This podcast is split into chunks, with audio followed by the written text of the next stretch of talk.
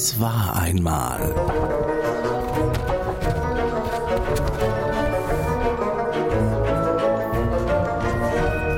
Mit der Melanie Oesch. Vor vielen, vielen Jahren hat einmal ein reicher Mann gelebt. Ihm seine Frau ist schwer krank geworden.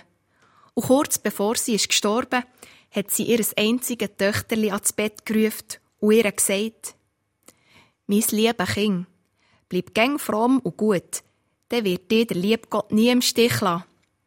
Und ich werde vom Himmel oben abschauen und so auch gäng für dich da sein.» Nach dem Tod der Mutter ist das Mädchen jeden Tag zu ihrem Grab gegangen. Der Vater hat schon gleich mal eine andere Frau geheiratet. Die hat zwei Töchter. Noch recht hübsch, aber bösartig und sehr gemein.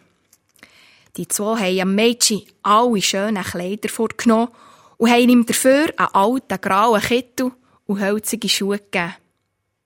Vom Morgen bis am Abend hat es krampfen und hart müssen werken. Die zwei Stiftschwosten haben es plagt, wo sie nur können. Manchmal haben sie ihm sogar Erbsen und Linsen in die Asche geschüttet und dann musste die sortieren.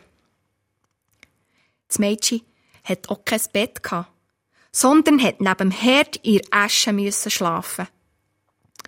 Und weil es dann halt etwa staubig und dreckig hat ausgesehen, haben ihm alle nur Aschenputtel gesagt.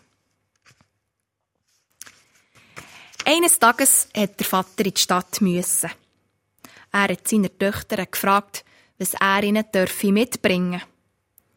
Die zwei Stiftschwosten haben sich schöne Kleider, Schmuck und Edelsteine gewünscht. Und als er noch das Aschenputtel gefragt hat, so hat das bescheiden gemeint. Vater, bring mir das erste Äschli, wo dir auf den Hut geht.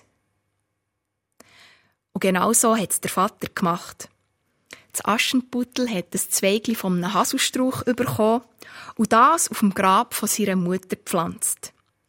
Schon gleich ist ein kleines Bäumchen gewachsen und wenn das Aschenputtel ans Grab gehöckelt ist, ist jedes Mal ein weißes Vögel gelandet und hat ihm Gesellschaft geleistet. Und nicht nur das.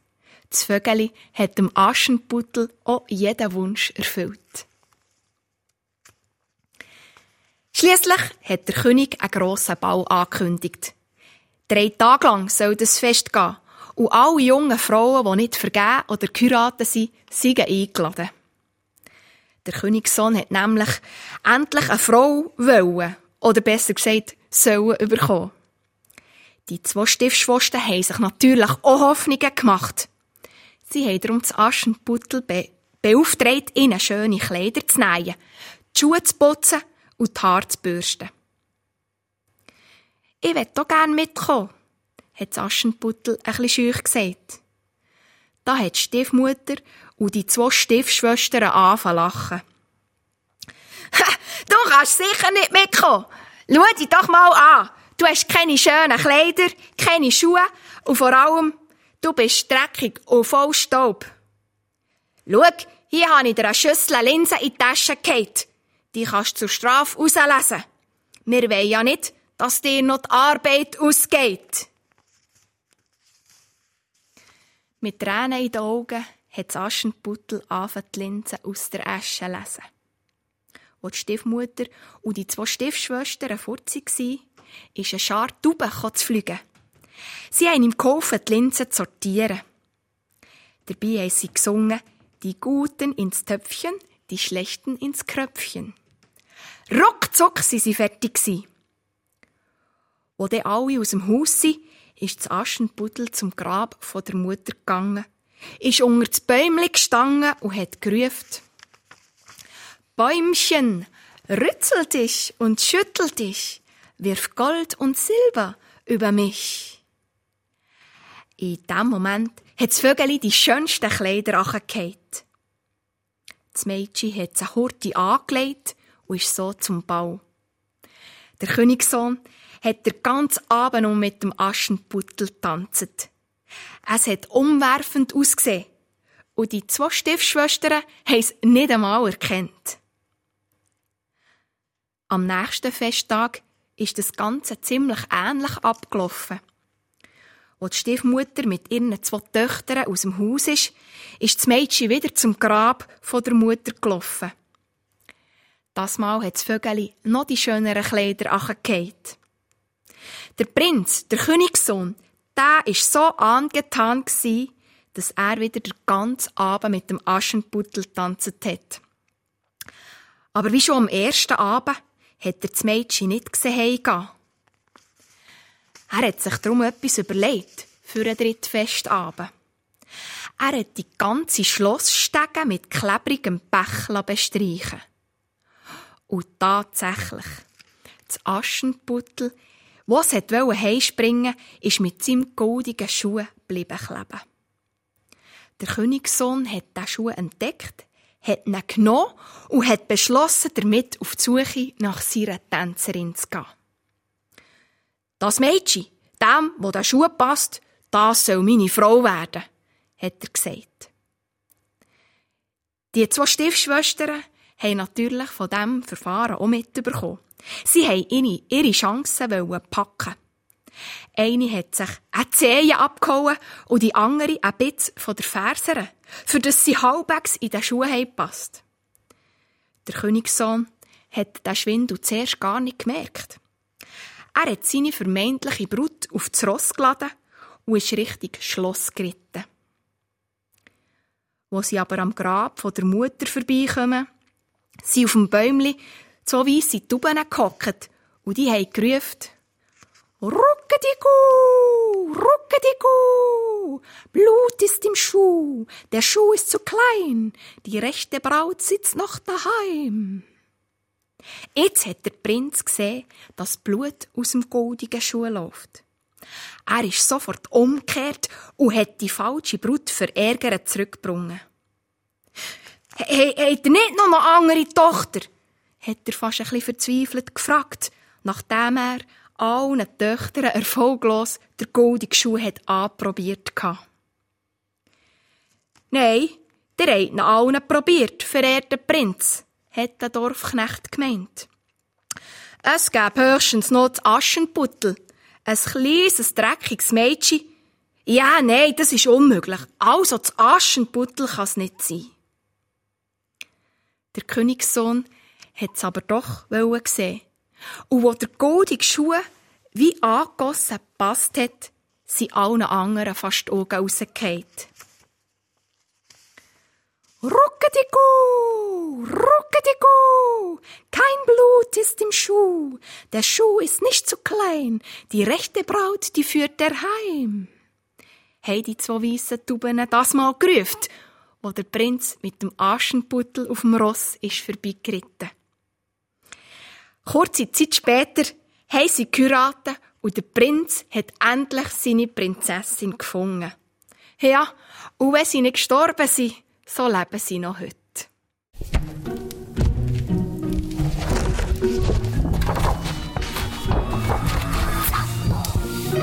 Es war einmal.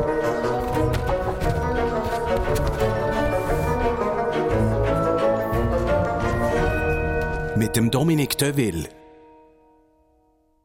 Es ist einmal ein Kaiser. Ich bin mir nicht ganz sicher, ob es ein Kaiser war oder ob es ein König war, aber es ist auch nicht so wichtig für die Geschichte. Es könnte eigentlich auch äh, einfach ein reicher Mann sein, es könnte auch ein Präsident sein, es könnte auch ein Influencer sein, äh, mit irgendwie, ich weiß nicht, 50.000 Followers. Das ist eigentlich egal. Jedenfalls der Kaiser, der König oder was das war, ist ein einflussreicher Mann.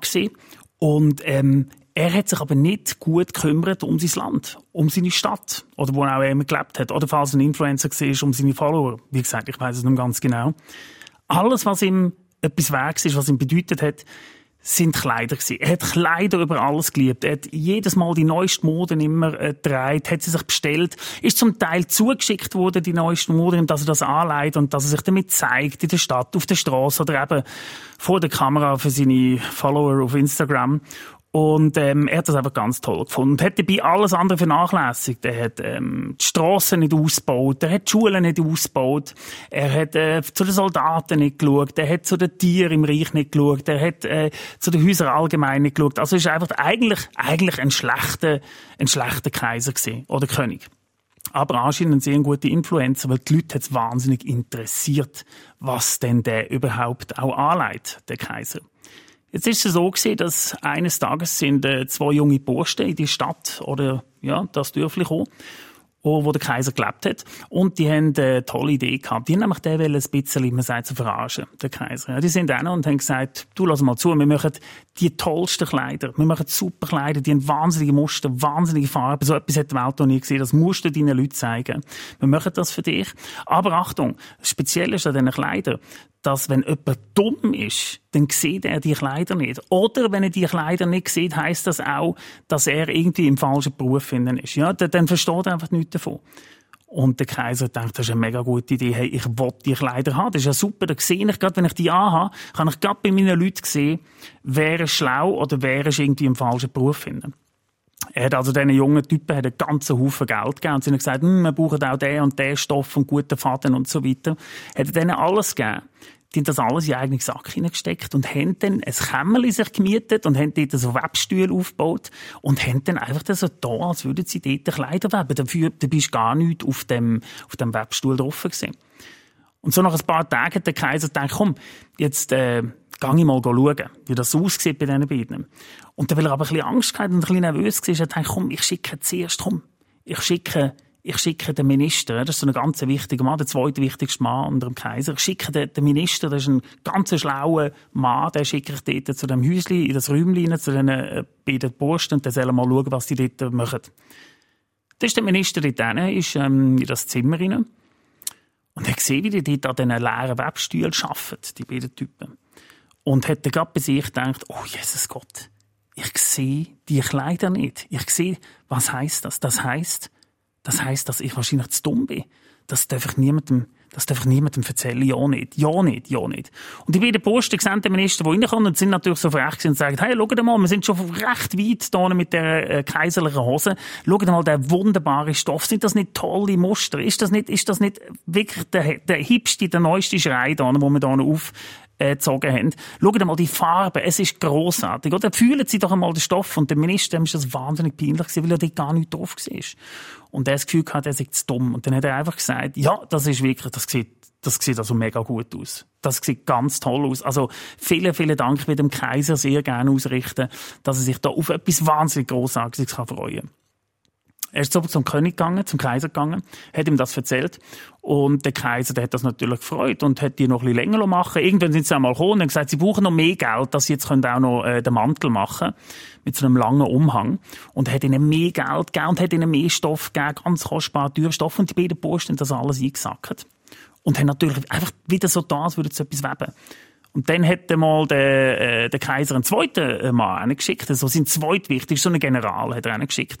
Und er gewusst hat, der ist zwar nicht jetzt der Schleuste, aber der ist einfach super in seinem Job, das ist genau der richtige Mann in dem Beruf, der ist streng, der ist genau. Der General ist das anschauen und auch er hat natürlich nichts gesehen und hat sofort Angst bekommen, dass er im falschen Job könnte sein. Und hat auch, auch diesen beiden Posten bestätigt, dass das also wunderbar ist, also ganz toll ist, was die beiden hier äh, schaffen auf diesen Webstühlen. Ist zurück zum Kaiser und gesagt, Kaiser, da können Sie sich also wirklich freuen. Ich empfehle Ihnen, dass Sie gerade morgen machen Sie einen riesen Ausflug durchs ganze Land durch, machen Sie einfach so einen Umzug, ja, und präsentieren die neuen Kleider. Der Kaiser hat das super gefunden, ist am nächsten Tag auch in das Räumchen, das Zimmerli hinter und hat natürlich auch nicht gesehen. Und hat gedacht, Jesus Gott, also wenn die anderen alle das sehen und ich der Einzige bin, der die Kleider nicht sieht, was, was, was soll ich denn da meinen Leuten, meinen Follower sagen und so weiter? Nein, das, das geht nicht. Ich muss jetzt unbedingt so tun, als würde ich die auch sehen. Der hat gesagt, bitte zieht mir die Kleider an. Dann die beiden Posten gesagt, wir gerne, Kaiser. Als zuerst müssen sie sich komplett abziehen, dass wir ihnen die Kleider abziehen Und der Kaiser hat sich vögel blut ausgezogen. Und dann haben die beiden Typen so da, als würden sie im Hosen anlegen und den Mantel überziehen. Und dann ist der so auf die Straße raus. Und draussen müsst ihr euch vorstellen, draussen, es haben alle Leute auf den Kaiser gewartet, weil es haben alle gehört, dass da äh, der jetzt neue Kleider will präsentieren, der Kaiser, und dass man die Kleider eventuell nicht sieht, wenn man zu dumm ist. Und der Kaiser ist wirklich, Vögelblut, ist der durch die Menge durchgelaufen und alle haben gestaunt und haben alle so da, als würden sie die Kleider sehen. Er hat gesagt, wow, fantastisch, das sieht ja großartig aus. Wunderbar, schau dir mal, unser Kaiser, ja, wie, kann man denn, nein, wie kann man das so schön tragen, das kann nur er, fantastisch, und haben gelobt und applaudiert. Und der Kaiser war ganz stolz. Gewesen, ja, ist froh gewesen, dass niemand gemerkt hat, dass er nämlich die Kleider gar nicht sieht. Wo ja auch nicht rum sind. Nur ein Kind, wo ungefähr so sechs, sieben oder acht war, das ist auch nicht in der Menge gestanden. Und das Kind hat laut rausgerufen, äh, Entschuldigung, der Kaiser ist Vödelblut. Ich habe sein Vödel gesehen, er ist Vödelblut, er hat nichts an. Und alle so, sofort ruhig gewesen, in der ganzen Menge. Dann haben sie so von weiter der Kaiser hat nichts an. Ich glaube, der Kaiser hat wirklich nichts an. Auf einmal hat der Kaiser gemerkt, dass alle sehen, dass er eben nichts an hat, dass er blut ist. Also, dass er gar keine Kleider an hat. Dem Kaiser war es so peinlich und er hat nur einen Ausweg gewusst. Er denkt, also gut, ich muss jetzt unbedingt weiter so tun, als gäbe es die Kleider wirklich und nur ich sehe die. Und so ist wirklich der Kaiser, und das erzählt man sich heute noch, ist er wirklich drei Stunden lang durch die ganze Stadt durchgezogen und hat sich stolz präsentiert. Vödli. Blut.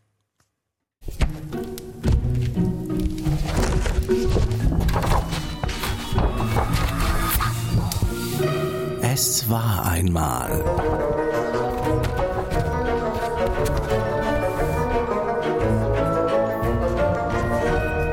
Mit der Stefanie Heinzmann. Das Schneewittli. Es ist einmal vor langer Zeit in einer weit, weit entfernten Galaxie Winter Die Schneeflocken sind wie Federn von den Himmel gekippt.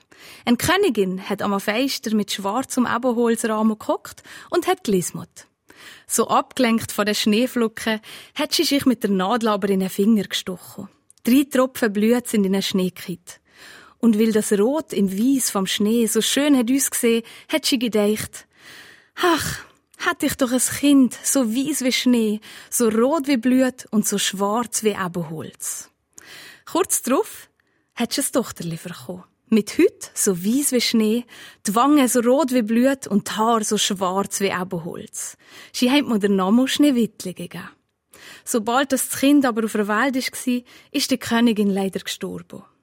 Nach einem Jahr der Trauer hat der König eine andere Frau geheiratet. Sie war schön, aber auch stolz und überheblich. Sie hat nicht wollen, dass jemand anders schöner ist als sie.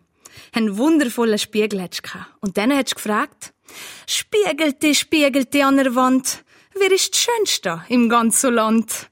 Und der Spiegel hat geantwortet, Frau Königin, ihr seid die Schönste hier. Mit dem war sie zufrieden weil sie gewusst, dass der Spiegel immer die Wahrheit muss sagen. Die Schneewittli ist gewachsen und immer schöner geworden. Wenn sie sieben war, ist sie so schön wie der Klartag und noch viel schöner war die Königin. Und genau die ist mal wieder vor dem Spiegel gestanden und hat gefragt, Spiegelte, spiegelte an der Wand, wer ist die Schönste im ganzen Land? So hat er geantwortet, Frau Königin, ihr seid die Schönste hier, aber die Schneewittli ist tausendmal schöner als ihr. Nit und Hochmut sind im Herz von der Königin gewachsen wie Uchrüt. Das ist so lang gegangen, bis sie Tag und Nacht keine Rühme hat gefunden. Sie hat den Jäger zu sich bestellt und gesagt, Fieret das Kind in den Wald, so weit, dass es nimmer von allein zurückfindet. Der Jäger hat gefolgt und ist mit dem Schneewittli tief in den Wald und hat es da zurückgelassen.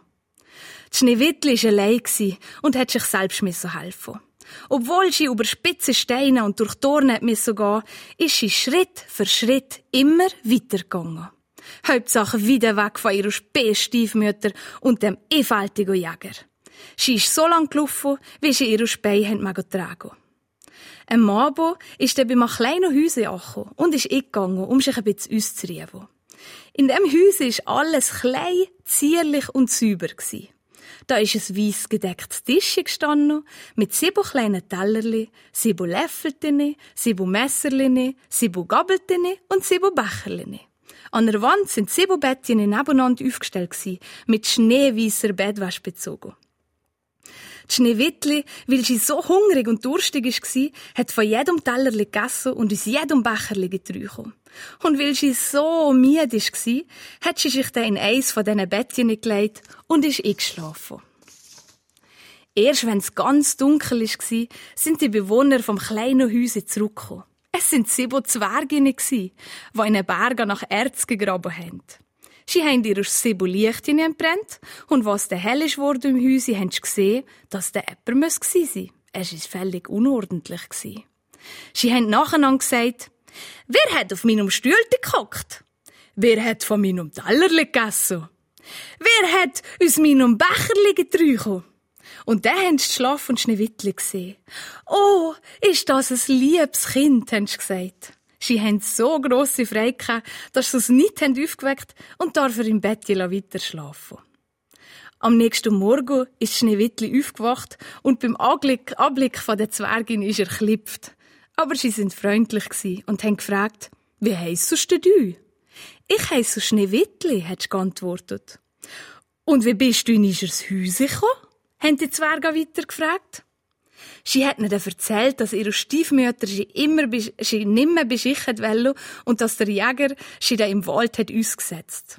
Darauf haben die Zwerge gesagt, wenn du im Hause schaffst, während wir in den Bergen arbeiten, kannst du bei uns bleiben. Es soll dir an nichts fehlen. Ja, hat Schneewittli gesagt, von Herz sogar. Und ist darauf bei ihnen geblieben. Jeden Morgen beim Gehen haben die Zwerge aber gesagt, Gib Acht vor deiner Stiefmutter. Sie wird bald wissen, dass du hier bist. Lass ja niemand innen. Unterdessen hat die Königin gemeint, dass sie wieder die Schönste ist und hat sie vor den Spiegel gestellt und gesagt, Spiegelte, spiegelte an der Wand, wer ist die Schönste im ganzen Land? Der Spiegel hat geantwortet, Frau Königin, ihr seid die Schönste hier, aber die Schneewittli, über den sieben Bergen, bei den sieben Zwergen ist tausendmal schöner als ihr. Sie ist erklippt, dass das Schneewittli noch immer gelebt hat, hat gezittert und gebebt vor Zoro. Schneewittli soll sterben, hat sie gehört. Daraufhin hat sie einen Äpfel vergiftet. Äußerlich hat er schön ausgesehen mit roten Backen, aber wer ein Stückchen davon hätte gegessen, der wäre einfach gestorben. Sie hat sich als Bürofrau verkleidet und ist über die sieben Berge zu den sieben Zwergen. Sie hat angeklopft und Schneewittli hat den Kopf zum Fenster gestreckt und hat gesagt, ich werde kein Mensch elan. Mir ei recht, hat die Bäuerin geantwortet. Ich will dir nur ein Äpfel scheichen. Schneewittli hat die Hand ausgestreckt und hat den Äpfel genommen. Kaum aber hat einen Biss oder auf einen Müll ist auf den Boden gekippt. Die Königin hat abschätzig auf sie Brick geschaut und hat angefangen lachen. Sobald sie zurück daheim war, hat der Spiegel gefragt, Spiegelte, spiegelte an der Wand, wer ist die Schönste im ganzen Land? Und er hat geantwortet, Frau Königin, ihr seid die Schönste im Land.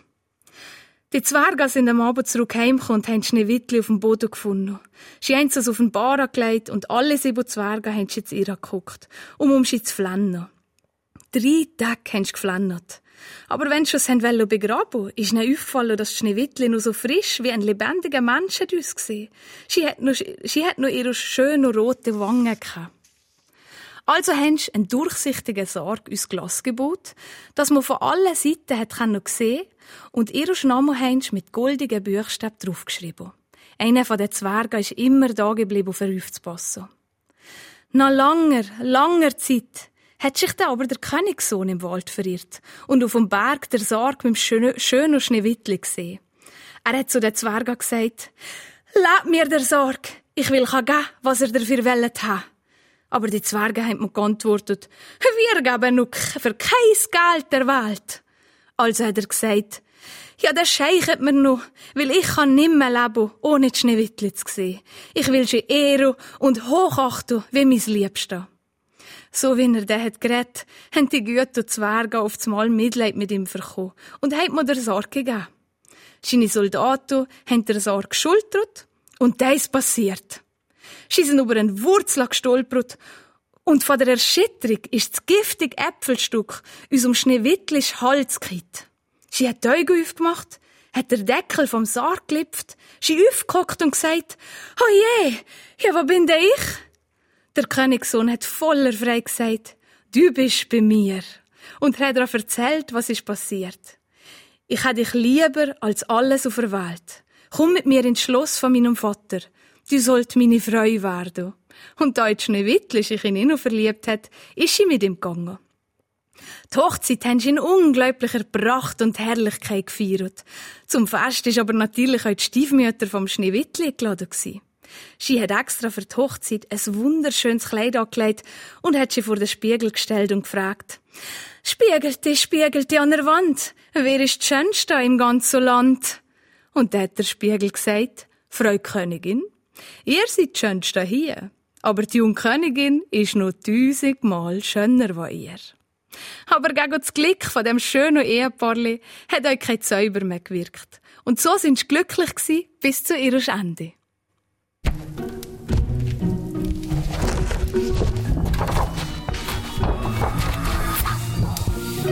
Es war einmal.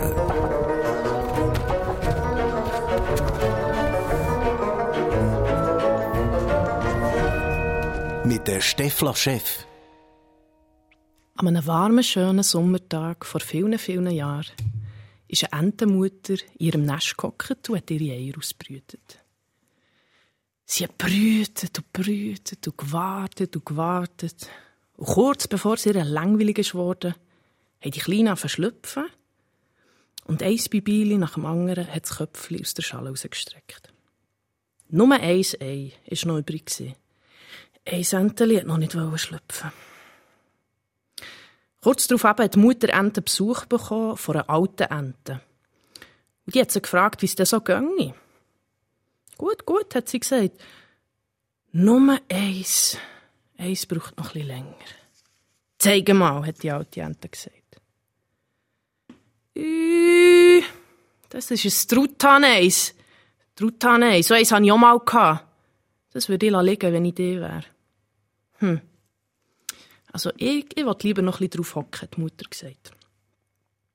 Ein paar Tage später ist es endlich so wie gesehen. Das letzte Ei ist aufgebrochen und das Junge ist rausgekrochen. Hm.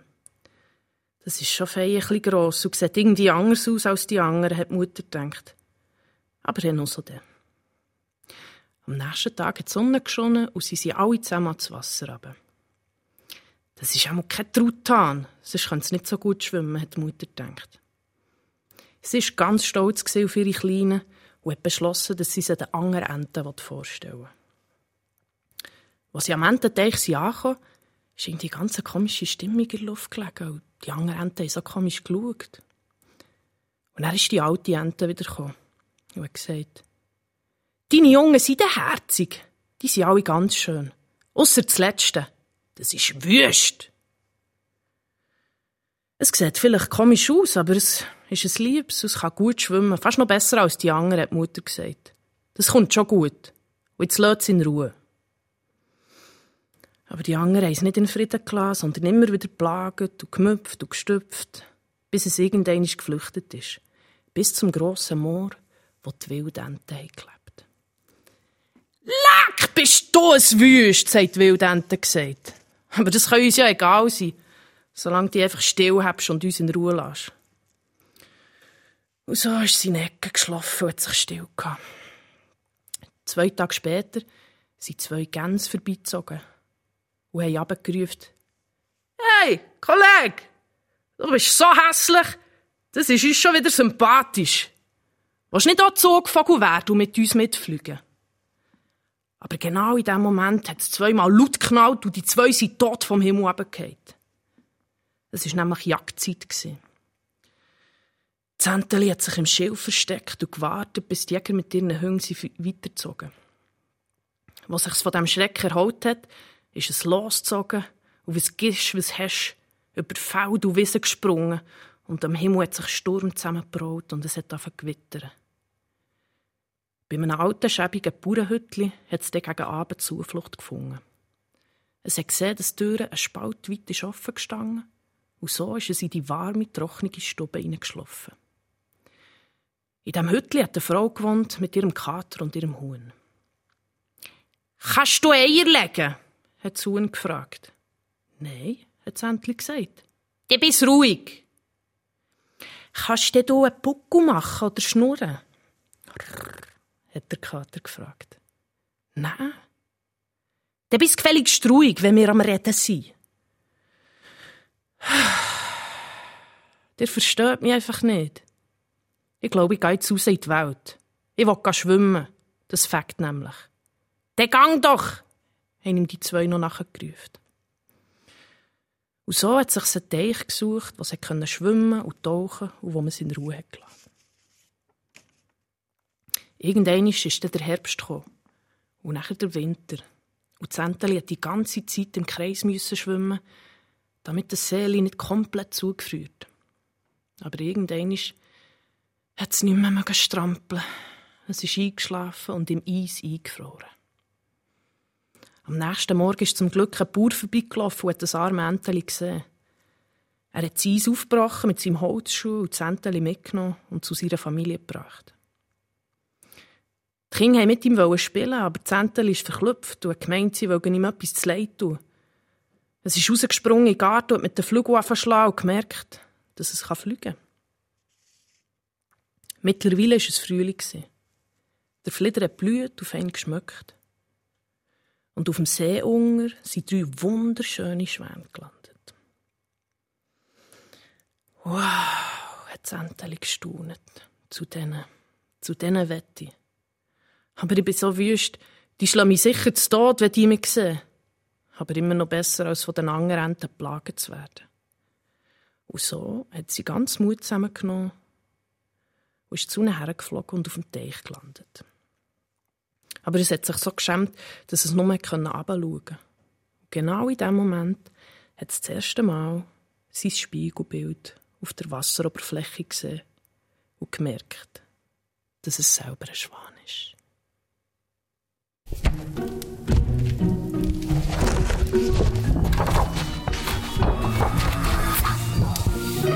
Es war einmal.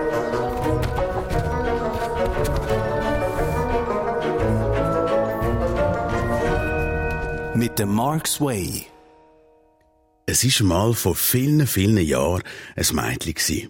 Eine Aufgestellte, die pfiffen, gelacht und laut gesungen hat. Man hat gar nicht anders können, als sie ins Herz zu schliessen. Ihr Name ist... Hey, du da? Redest du von mir? Was heisst da gsi?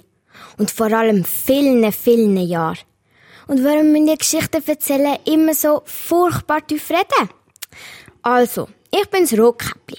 Mein lieber Grossi hat mir ein Käppli geschenkt, wo ich nie abziehe. Nicht einmal zum Schlafen. Und darum sagen wir alle Rotkäppli.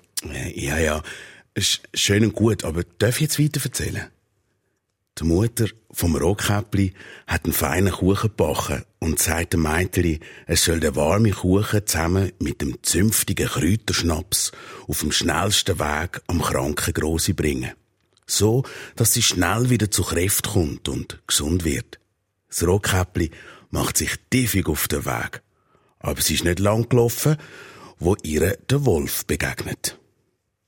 Sorry, du lustige Bohne. Wie heisst denn du und woher gehst? Ich heisse Rotkäppli.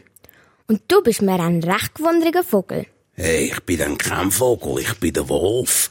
Sozusagen der Lion King vom Wald. Lion King. Du hast ja ganzes zerzaustes Fell. Hast du etwa keinen Strehl? Ich muss jetzt aber los, zum Grossi. Bring ihr den feinen Kuchen, solange er noch warm ist. Und ich ihn nicht selber gegessen habe. Der schmeckt einfach unverschämt gut. Ich kann nicht widerstehen und... Ja, und was? Und han halt schon mal ein bisschen probiert.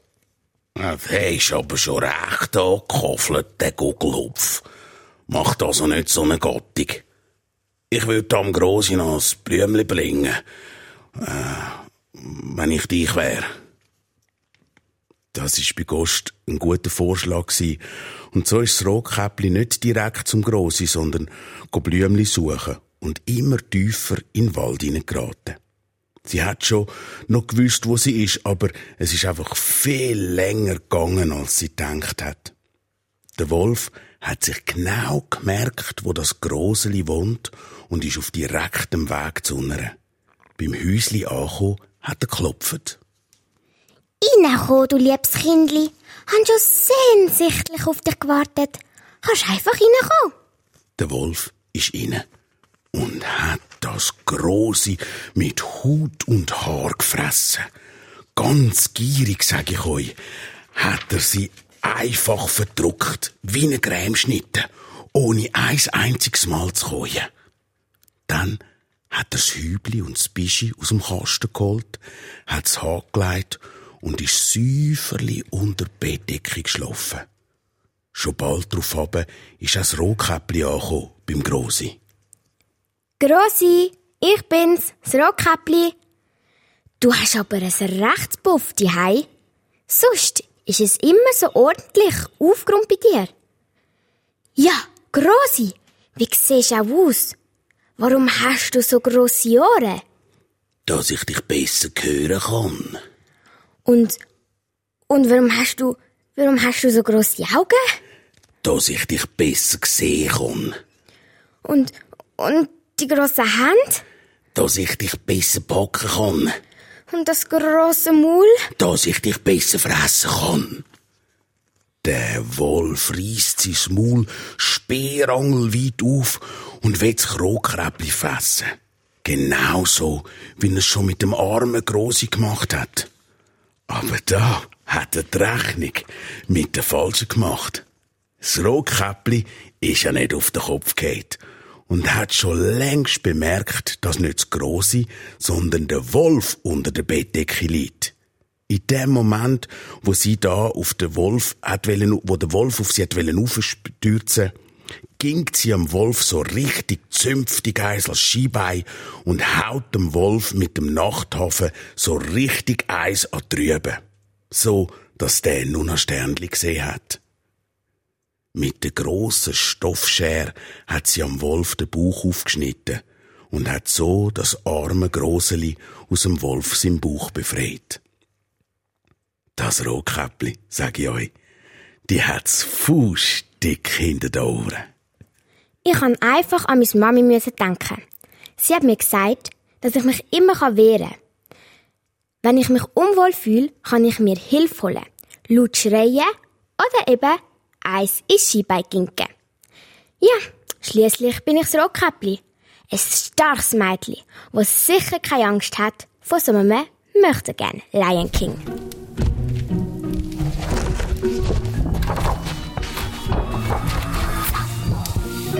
Es war einmal.